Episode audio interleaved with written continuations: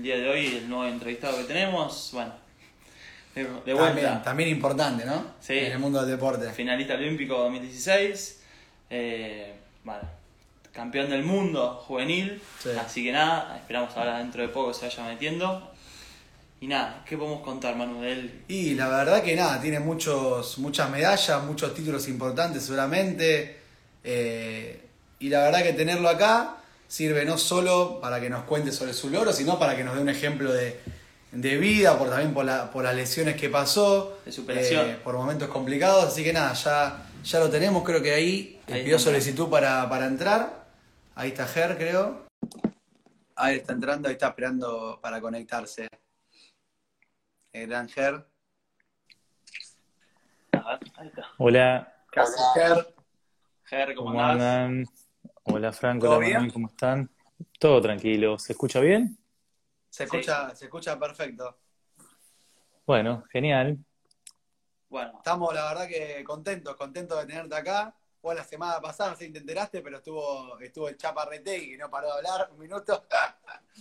Eh, y nada, la verdad que ahora tenerte a vos es un orgullo y nada, de mi parte y de Franco también, te queremos agradecer por este ratito.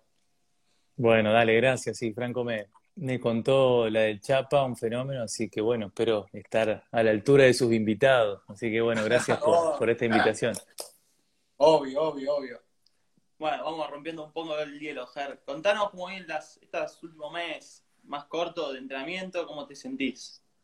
Lo último. Bueno, bien, bien, la verdad que eh, estoy, estoy contento, digamos, en general, para el contexto en el cual estamos, ¿no? Porque desde que pudimos volver a, a entrenar nosotros a la altura de por ahí fines de junio, algunos, eh, empecé de a poco a recuperar un poco la condición física, que era lo que más estaba afectado, y la verdad es que en los últimos ya mes y medio, dos meses, me sentí, me sentí mucho mejor y ya volví, te diría, al 90% de, de lo que estaba. Así que desde ese sentido, muy bien. Y bueno, ahora con ganas de, de que vuelvan las competencias, que, que es para nosotros lo más, lo más importante.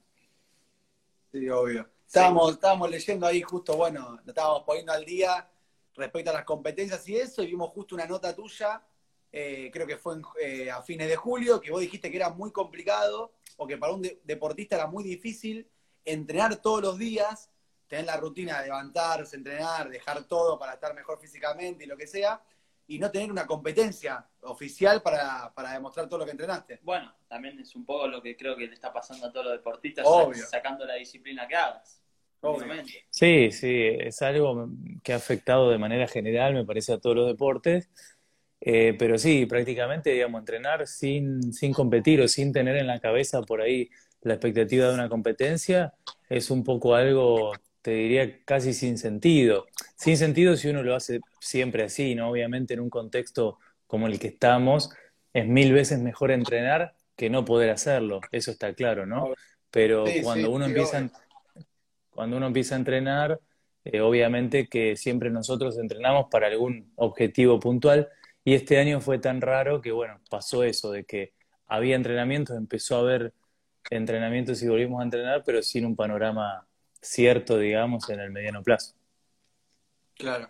Y ahora, Ger, con la posibilidad, bueno, yo también estoy en el tema que se está hablando de que sea el nacional, sabiendo lo complicado que es, porque bueno, hay que llevar a la gente a una provincia, a un lugar más específico.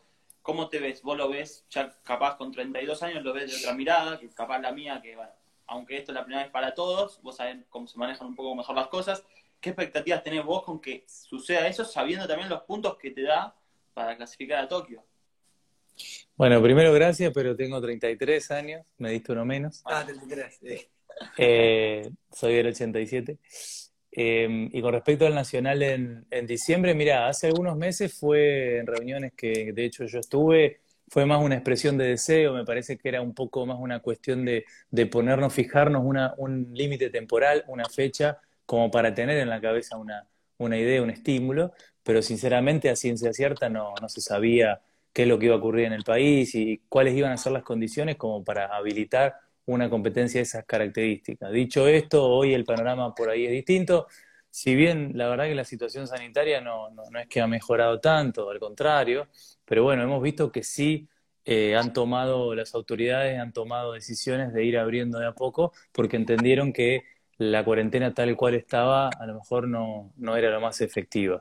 La Confederación Argentina de Atletismo sigue, sigue digamos, poniendo eh, firme o tiene firme la fecha del 20 de diciembre y tengo entendido que están trabajando en un eh, programa horario bastante diferido, digamos, un campeonato argentino en tres días, viernes, sábado y, domingo, y sábado y domingo, para que, bueno, no haya tanto, tanta gente junta y, aglomeración, pero en principio la idea está, digamos. Después, obviamente los detalles todavía no, no lo sabemos, pero cuánta gente va, a viajar, de hecho, eh, si van a poder viajar de todos los lados del país.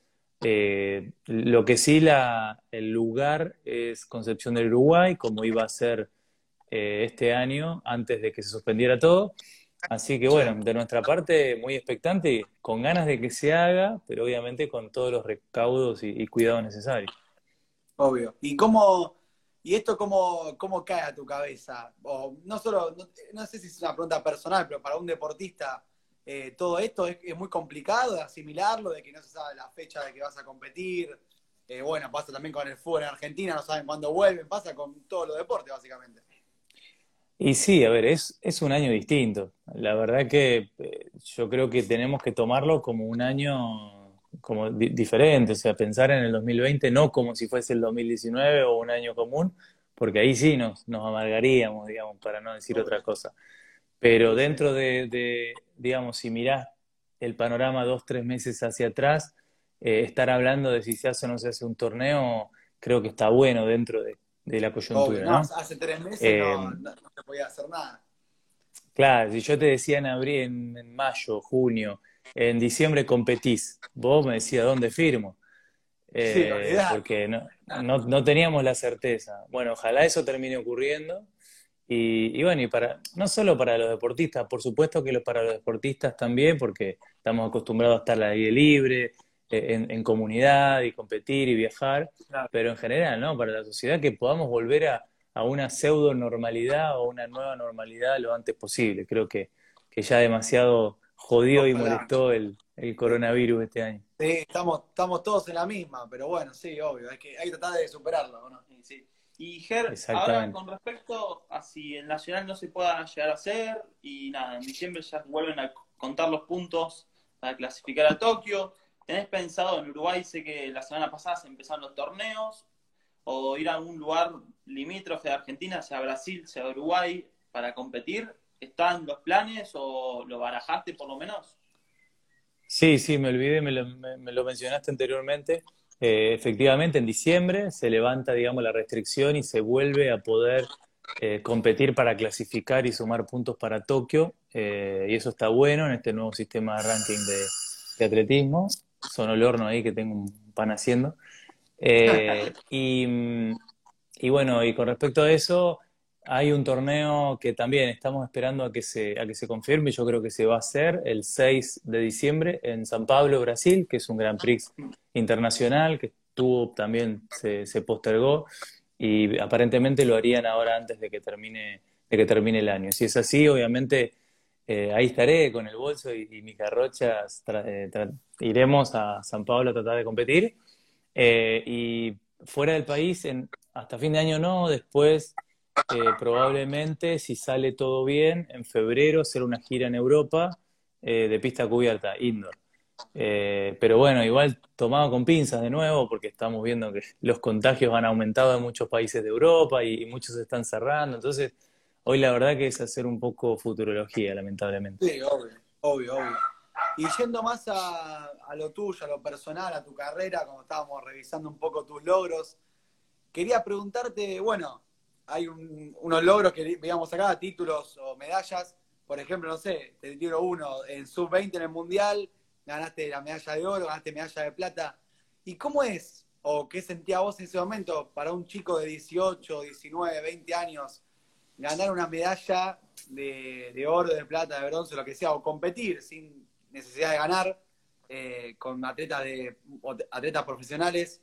¿Qué se siente? Quería preguntarte, o, o que me digas, cuando estabas ahí, ¿qué sentías vos? Tipo, ¿qué, ¿Cómo te veías? ¿Se sentías raro, contento? Capaz no te acordás, pasó mucho tiempo. No, sí, me acuerdo, me acuerdo hasta, hasta con lujo de detalle de esa época, fue muy linda. La verdad es que yo lo viví, lo viví muy bien, fue una época muy linda de mi carrera, fueron mis primeros años donde eh, estaba empezando mis primeras armas y, se dieron eh, muchos resultados, como nombraste, muy buenos para mí y, y, en muy poco tiempo. Es como que fue, fueron varias cachetadas así desde el año, ustedes son muy chicos, pero 2003, 4, 5, 6, esos cuatro años, que en esos cuatro años gané dos mundiales, sub-18 y sub-20, en otros quedé segundo, ahí eh, hice varias marcas eh, importantes, eh, fui Olimpia de Oro en 2006, fueron años, competía ya con los adultos, fui campeón iberoamericano, estuvo, estuvo muy bueno. Y cómo lo vivía, lo vivía con una inconsciencia espectacular, digamos, con, con de, las lindas, ¿no? De esa de, entrar a una pista y, no pensar en nada y hacer solamente lo que, lo que te gusta hacer y, y, mucho, digamos, muy, muy relajado y muy suelto, como lo hace un chico de esa edad. Después, obviamente, los años hacen que, que uno empiece a capitalizar ciertas experiencias, que, que empiece a, a, tener un poco de memoria y, y, otro tipo, digamos, por ahí de razonamiento al entrar a una pista, pero, pero tengo los mejores recuerdos, fue una muy linda época, eh, me encantó y creo que fue también muy, muy importante para, digamos, le dio mucho, mucha fuerza, mucha polenta, creo, al resto de mi carrera. Fue un inicio que me dio un empujón, un empuje bárbaro para después eh, todo lo que vino después, ¿no? Claro. Sí, sí, Y Ger, yo sabiendo un poco más de cerca de tu historia y todo, eh, siempre para mí me parece una historia de superación, ¿sí? De cómo te esforzaste, porque pasar a veces de ser campeón del mundo tener muchos logros y que después a veces cueste, ¿sí? Eh, conociéndote, ¿Vos cómo lo viviste y capaz a una persona que hoy en día se está lesionando, capaz como nos puede pasar a cualquier deportista, ¿sí? en velocidad pueden los garros son comunes y pasa todo el tiempo, la gente está llena de eso y más ahora saliendo cuarentena, a veces volvés y bueno, después de tantos meses parados se puede pasar. ¿Qué, ¿Qué, consejo le darías a alguien que se está lesionando y que nada, que va a seguir y sigue haciendo el deporte, desde tu punto de vista? Bueno, miren, primero eh, pensar o saber que somos seres humanos, que somos, no somos máquinas, que por más de que por ahí un tiempo nos vaya muy bien o que pintemos para, eh, hay muchos casos de eso, ¿no? De, de, que por ahí a, muchos jóvenes les va muy bien a una edad temprana y después no todo es matemática, que si a los 16 salté o corrí o lancé tanto, después eh, es, digamos, solo una escalera ascendente, porque eso no es así. Em, sabiendo eso, por ahí uno se va ubicando de que dentro del contexto donde yo siempre quiero hacerlo mejor, eh, va a haber momentos donde nos va a ir mal, va a haber momentos donde nos vamos a, lesionar, porque tener en cuenta que nosotros estamos siempre al límite, exigimos nuestro cuerpo a niveles por ahí que, no son normales, y, eso también hay que tenerlo dentro de la caja de herramientas del bagaje de decir, bueno, yo cuando me expongo a una, a una actividad deportiva de alto rendimiento, eh, pongo, digamos, a mi cuerpo a que le puedan suceder todas estas cuestiones. Eso con respecto a las lesiones puntuales, donde si bien no se lo deseo a nadie, pero son bastante habituales y, es casi muy difícil pasar una carrera deportiva entera sin tener alguna lesión. Eh, digamos, no está necesariamente mal. Lo que sí, digamos, sería inteligente aprender esas lesiones junto a tu entrenador, a tu equipo de trabajo, interpretar por qué te pasa lo que te pasa y, tratar de salir lo antes posible y de la mejor manera desde ese lugar eh, y entrenar distinto, modificar algunas cuestiones, prevenir, prevenir más. Y después, con respecto por ahí a los bajones, no solo de las lesiones que pueden ocurrir, a veces, muchas veces, un atleta tiene un año eh, más o menos malo o, peor que el año anterior, y, y, eso también es, es normal, es habitual, les va a pasar, pero bueno, no es, no es suficiente como para que bajemos los brazos. Mirá, eh, muchas veces a mí me fue mal en esos años siguientes, por ahí de, los inicios de mi carrera, o no tuve los resultados que yo quería tener y me autopresionaba mucho, me, generaba mm, por ahí una, carga emocional muy grande porque eh, quería que me vaya mejor y, no podía y no sabía cómo solucionarlo, pero la verdad es que antes de, abandonar o de desistir o de, o de, dejar, siempre pensaba, la verdad que si, si no lo intento, eh, el día de mañana me lo voy a reprochar toda la vida, o sea, el hecho de no, haberlo intentado. Así que digamos, por ahí fue más mi, mi caso, eh, el hecho de, avanzar y, siempre aferrarme por ahí a lo que me gusta hacer, que es mi pasión, eh, saltar con garrocha y bueno, siempre cerca también de, de afectos que me ayudaron un, montón para poder eh, por ahí tener una carrera larga, ¿no? Perfecto, claro, sí, no, el, el, que abandona no tiene premio, dicen, así que nada, así es. hay que aguantar. Y yendo un poco más, voy para atrás un poco, arrancamos para adelante, ahora vamos para atrás. Em, ¿Cómo fue tu, cómo te acercaste al deporte de salto con garrocha? ¿Cómo fue tus comienzos? Eh, ¿Fue un día para el otro? Dijiste, un día te levantaste y dijiste, no, voy a hacer salto en garrocha, chao, mamá, me voy. ¿O, fue algo que fuiste pensando en el tiempo? ¿Cómo fue? Nada, no, a pesar de que, el salto con garrocha y el atletismo es un deporte por ahí no, no muy común en Argentina, no poco practicado y poco popular, para nosotros siempre fue moneda corriente. En mi casa, en mi familia, el atletismo siempre fue eh, algo normal porque mi viejo fue atleta, fue después entrenador muchos años. Nosotros somos tres hermanos, nos criamos en una pista de atletismo en la ciudad de Santa Fe y para nosotros la pista era el, patio de nuestra casa. Nos criamos ahí, eh, jugábamos en el cajón de, de arena, me acuerdo, corríamos y demás, y después de a poco empezamos a, a ir a escuelas deportivas y hacer todas las pruebas que, que, había dentro del atletismo, pasamos por, por varias. También jugué al fútbol, como la mayoría de, creo, de los argentinos.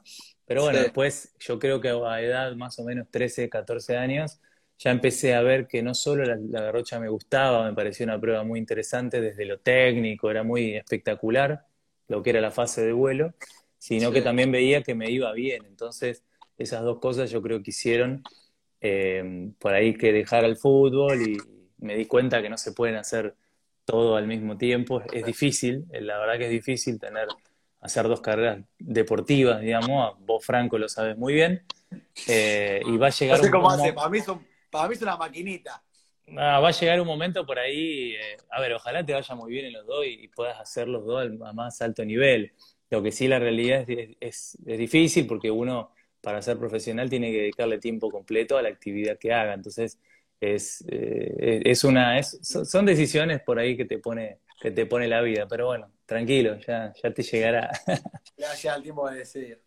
Y Ger, yo pensándolo hago velocidad, bueno, ya más que sabes, pero nunca puedo entender qué sentís ahí arriba a más de 5 metros y medio de altura.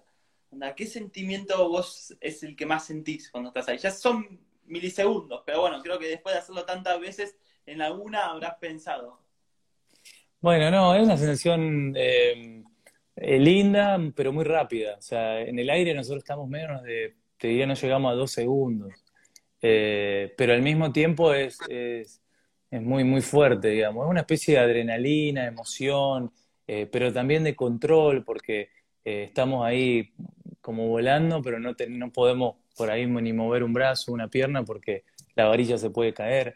Entonces es una sensación eh, para mí linda, eh, muy, una destreza por ahí muy, muy gimnástica, si querés, y a nivel de emoción, adrenalina hasta que ves que la varilla quedó puesta. Después cuando caes sí te puedes relajar un poco. Pero está bueno, está bueno, recomendable. Y bueno, llegando también un poco hablando del tema, ¿sí? la final de Río. Yo me acuerdo bueno, yo empecé el atletismo por ver Río, creo que ya sabés, eh, donde lo vi a Bolt, y bueno, ahí dije, mi colegio nunca tuve, y fue ahí que me inicié. Yo me acuerdo de estar mirando atletismo, estar mirando a Bolt, y que Bonadeo decía, bueno, ahora viene Germán Chavillo, que pasó a la final y lo festejaba como una Copa del Mundo, ¿sí? Y yo lo veía y decía, no puede saltar tanto. Me impresionaba, obviamente después con el tiempo te conocí y vi las locuras que hacías y todo. ¿Pero qué sentiste ahí en Río vos? Onda, bueno, Río, sí, Río, Río para mí fue una, experiencia muy linda, o sea, yo te digo de los, de los mejores torneos de mi carrera, porque lo que, lo que digo cuando me preguntan esto es que se juntaron dos cosas para mí muy importantes en mi vida, que son la parte emocional y mi parte profesional o deportiva. O sea, yo toda mi vida tuve que, eh, por ahí cuando competí en los torneos más importantes que me tocó, mundiales y demás, estaba enfocado en lo deportivo, en Europa o en otros países, y la parte por ahí emocional, mi familia, mis amigos, mi novia, mi entorno, acá en Santa Fe. Entonces yo les contaba a ellos qué vida hacía cuando estaba en Europa, los años que vivía allá y demás. Y en Río lo que ocurrió es que esas dos cosas se juntaron. Em, me preparé casi toda mi vida para, para, poder cumplir el sueño de ser finalista olímpico, que para, para, el atletismo es un gran resultado, está entre los 12 mejores.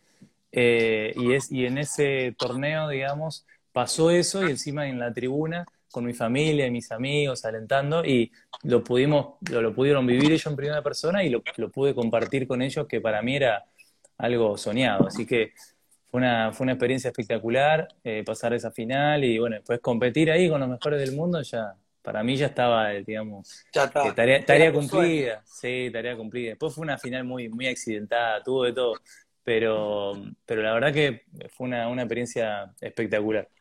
Perfecto. Y Ger, yo te pregunto, ahora yendo para el futuro, que como dijimos antes, no hay un futuro tan cercano eh, o a mediano plazo, o como, queramos, o como queramos decirlo, pero ¿cómo te ves para Tokio? ¿Cuál es tu meta? ¿Cuál es tu objetivo? Eh, decís, ah, no, bueno, yo voy a ir, quiero ganar medalla de oro, o estás tranquilo, te lo tomás con calma, ¿cómo estás con eso? Nada, bueno, me lo tomo con calma porque yo soy así, soy bastante tranquilo, pero con mucha responsabilidad y con muchas ganas. La verdad que en el 2019 estaba un poco bajoneado porque andaba con bastantes dolores de espalda, tengo dos hernias lumbares y, se manifestó con mucho dolor, tanto en el sudamericano como en los panamericanos. Y estaba medio, pucha, che, ¿será que ya los años, viste? Como que estaba... Pero le, le encontré la vuelta por ahí y, este año me siento muy bien, se me han ido un poco los dolores, estoy eh, haciendo un montón de cosas para eso y pude lograr niveles de entrenamiento que a mí, que a mí me gustan. Entonces, eso me animó mucho. Primero, como... Sí. Y te repregunto, ¿para, ¿te vino bien entonces este año que se haya suspendido para el año que viene o, más o menos? No sé, eso nunca, nunca lo vamos a saber. Puede, puede que sí, puede que no. A ver, eh, qué yo, con el diario del lunes por ahí decir, bueno, sí, me dio más tiempo para, para afianzarme y recuperarme y estar más firme. Puede ser, puede ser. Eh, pero con respecto a los Juegos Olímpicos, primer objetivo, digamos, que es el, central, es clasificar. Eh, yo hoy no estoy clasificado nominalmente, sí estoy en una zona eh, de clasificación, ahí más en, en, la parte de abajo.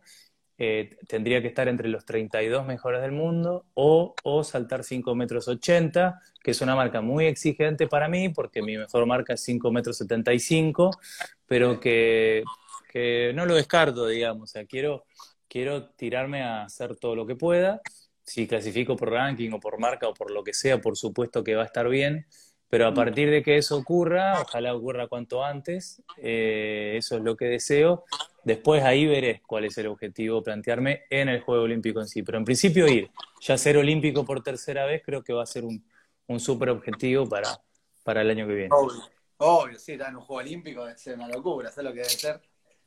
Tener ahí a todos los deportistas, a Federer, Roger, todos en un mismo lugar. Olvídate, no, no. Sí, tremendo. Eso, eso, es impresionante. Para uno, que lo soñó, para uno como vos, Ger, que lo soñó toda su vida, cuando la tenés ahí no lo podés creer, pero bueno, nada. Em, ¿Qué te iba a decir? ¿Qué preguntar vos ahora? Sí, sí. Yo te pregunto, Ger, bueno, ya más o menos sabemos, el próximo año ya vas a estar con un hijo, ¿sí? Anda, ya cambia un poco la ecuación. Te felicitamos ahora. Muchas gracias, muchas gracias. Una nena, sí. Felicitamos ambos. Pero bueno, sabiendo que, bueno, creo que siempre en la vida de la gente es una emoción, ¿sí? es mucho trabajo, ¿sí? muchas responsabilidades. Yo capaz, más siendo positivo, lo vería como algo que me motivaría, ¿sí? Onda, poniéndome en tu lugar un segundo, porque me daría más emoción para llegar a Tokio. No me preguntes por qué. ¿Vos cómo lo sentís? Bueno, en principio sí, por ahí cada uno lo toma desde, desde un lugar distinto. Yo eh, desde mi lugar estoy pasando, estamos compartiendo con mi novia, con Pía, una, una época, eh, la verdad que muy linda, lo estamos disfrutando el embarazo de manera muy sana y, está muy bueno eso, inclusive en este contexto, ¿no? Donde es difícil por ahí verse con los familiares o, o andar libremente por, por la vida, pero, pero dentro de lo que podemos lo llevamos muy bien. Y bueno, decidimos encarar este, este desafío, ¿no? En un año complejo eh, de ser padres y bueno, ahora se vienen, ya es inminente, en enero, eh, seguramente los primeros días de enero nazca. Y, y, bueno, una de las ideas, digamos, fue siempre, en caso de estar en Tokio, por supuesto, eh, de que me puedan acompañar. Así que ojalá pueda estar Pía, mi novia, y Ámbar, que, que es mi nena, el año que viene viéndome en la tribuna, yo creo que eso sería un, ya un, éxito en sí mismo. La verdad que sí, soñado también. ¿Y, pensás que puede jugar en contra también? Tener esa responsabilidad, porque es algo más en la vida y obviamente los deportistas sabemos, como cuando vamos a un psicólogo deportivo, que todo pesa y todo puede ser bueno y malo. no, no, no, a ver, a mí no me gusta verlo así, sí, sí se puede convertir en algo pesado si uno le busca la vuelta para que eso ocurra. Em, yo trato de que no, de que las, adveniencias, si querés, o, las dificultades, intentar, digo porque no siempre ocurre, pero intentar convertirla así en un estímulo, en que sea, uy, qué bueno, eh, voy a ser papá, y ya lo venimos charlando con, con, mi novia y cómo nos adaptaremos a los horarios y a esta nueva rutina que seguramente tendremos como padres, pero tranquilamente también eh, pero, qué sé yo, permitirnos, darnos la, posibilidad de que, eso pase, de, pensar de que sí se va a poder eh, y de que a veces por ahí vamos a tener días que voy a ir a entrenar con sueño, que no voy a dormir bien la noche anterior, pero yo creo que es parte del, del, juego también y, está bueno desdramatizarlo, un poco naturalizarlo, si lo vemos por ahí creo que no, no, no, no hay motivos para pensar eh, que pueda llegar a ser algo negativo. Obvio, obvio.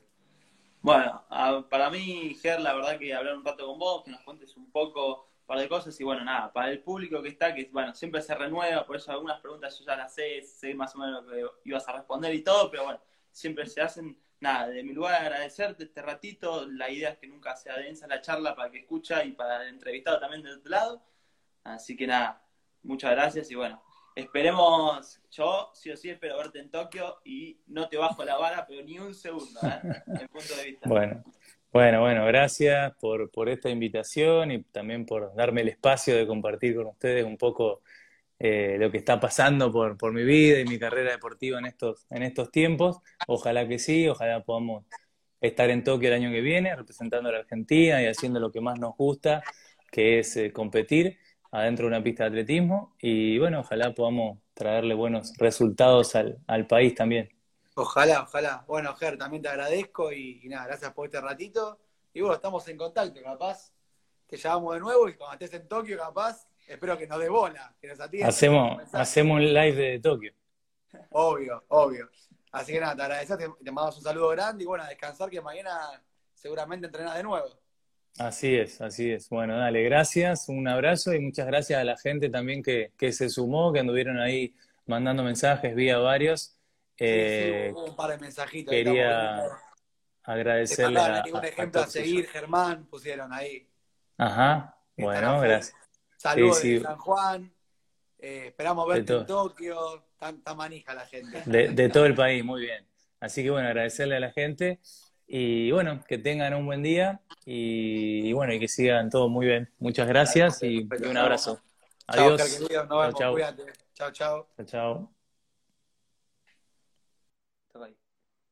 Bueno, estuvimos con, con Ger, una linda nota, tranquila, obviamente. Bueno, para contarles a la gente, es distinto al Chaparretegui.